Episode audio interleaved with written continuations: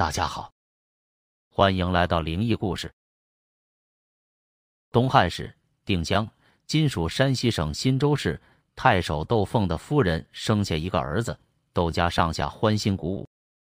不料接生婆又喊道：“不对劲呐，好像还有一个呢。”窦凤更激动了，以为是双胞胎，焦急的在外面等候。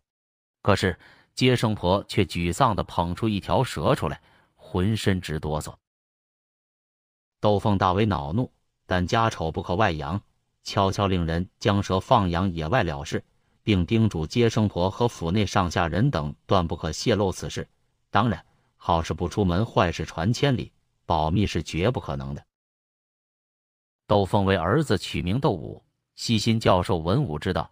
长大成人之后，窦武生的风神俊朗，更以文韬武略、才华横溢著名于世。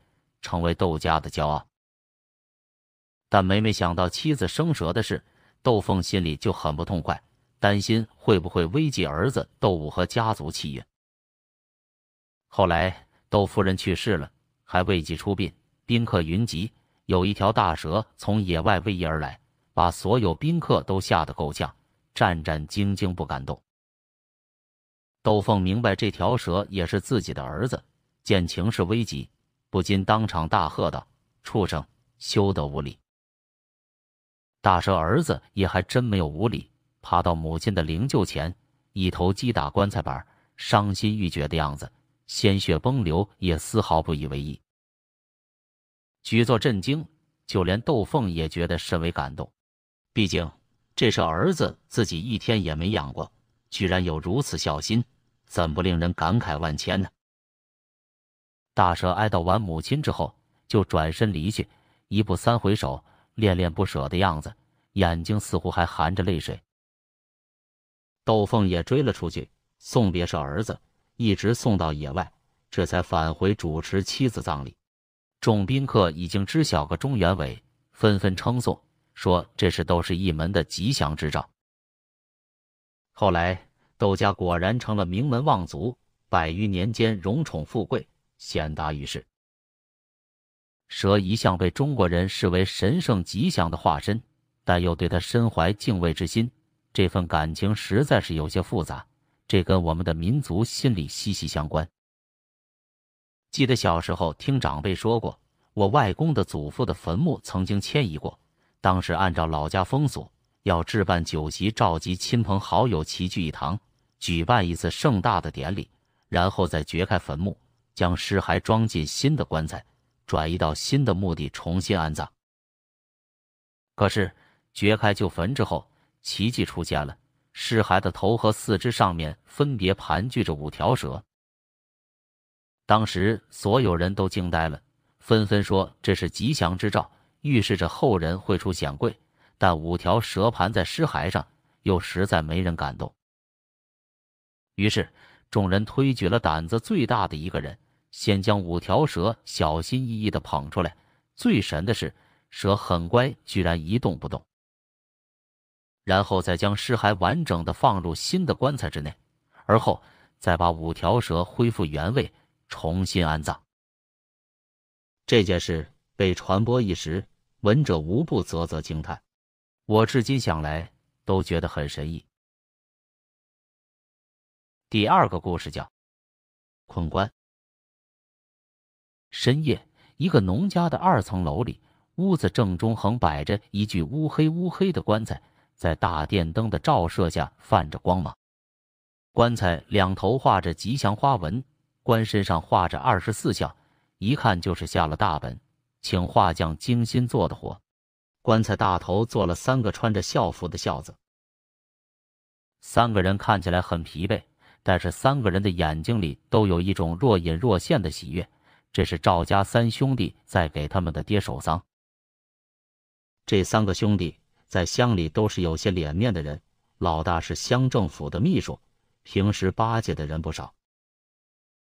老二在城里开酒楼，赚的钱不少，早在城里买了房，基本不回农村了。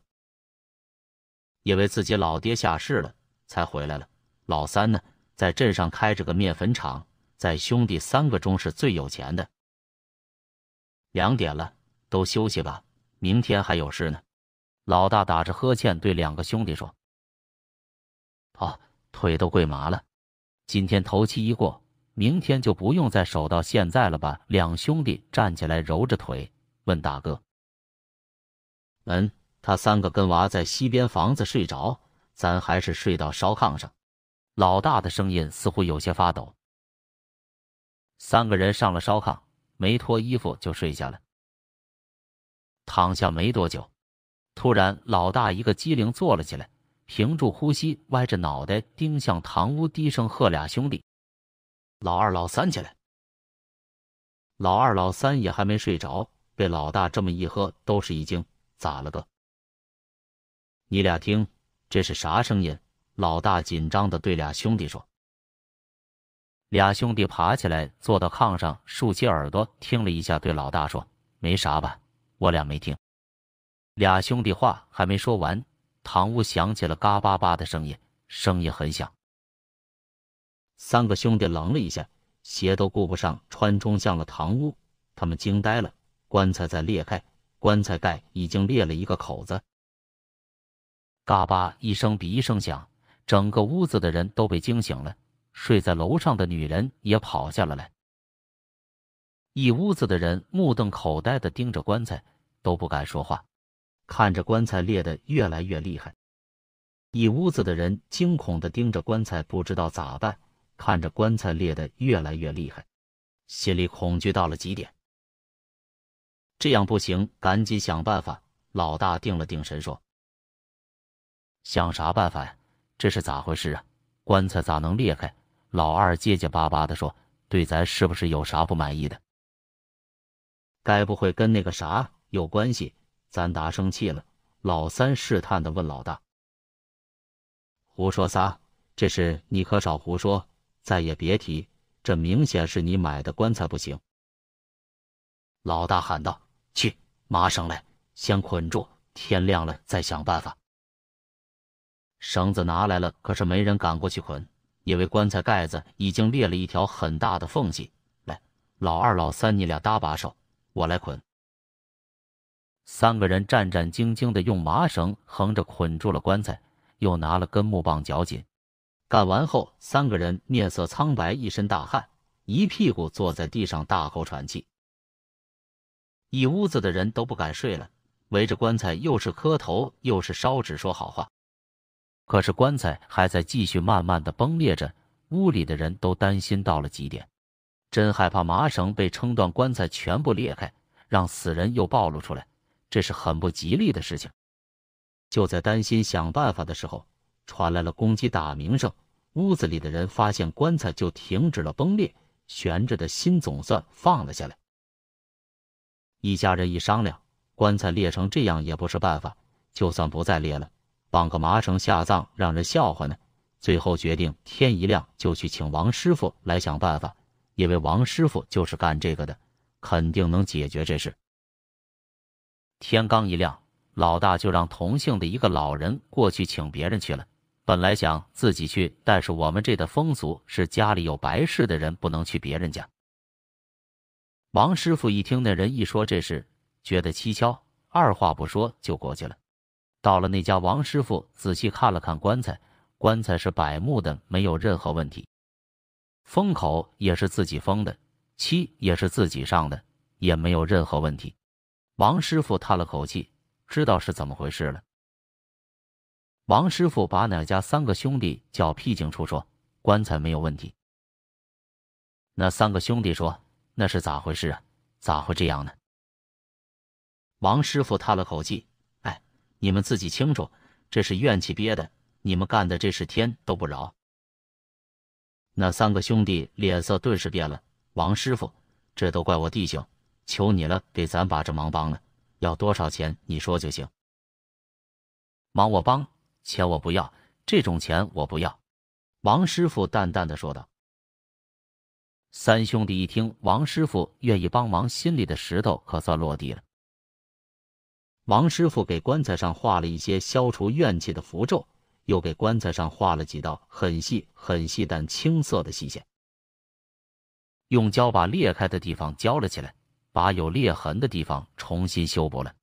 弄好后，告诉那家三兄弟说：“这只用了个临时的办法，只撑到下葬的那天。本来这方法我都不想用，但是乡里乡亲的，我就帮你下。今后还是多做些善事吧。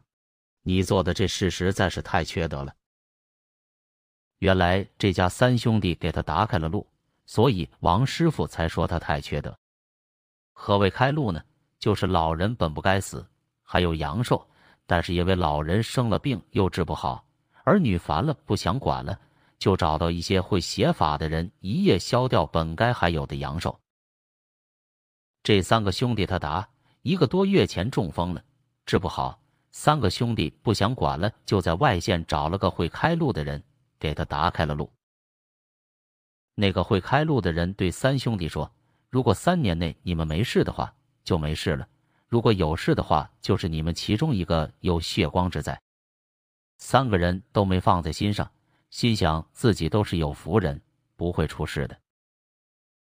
就在两年后，老三在面粉厂厂房，面粉袋子落到了，被砸死了。故事讲完了，感谢您的观看。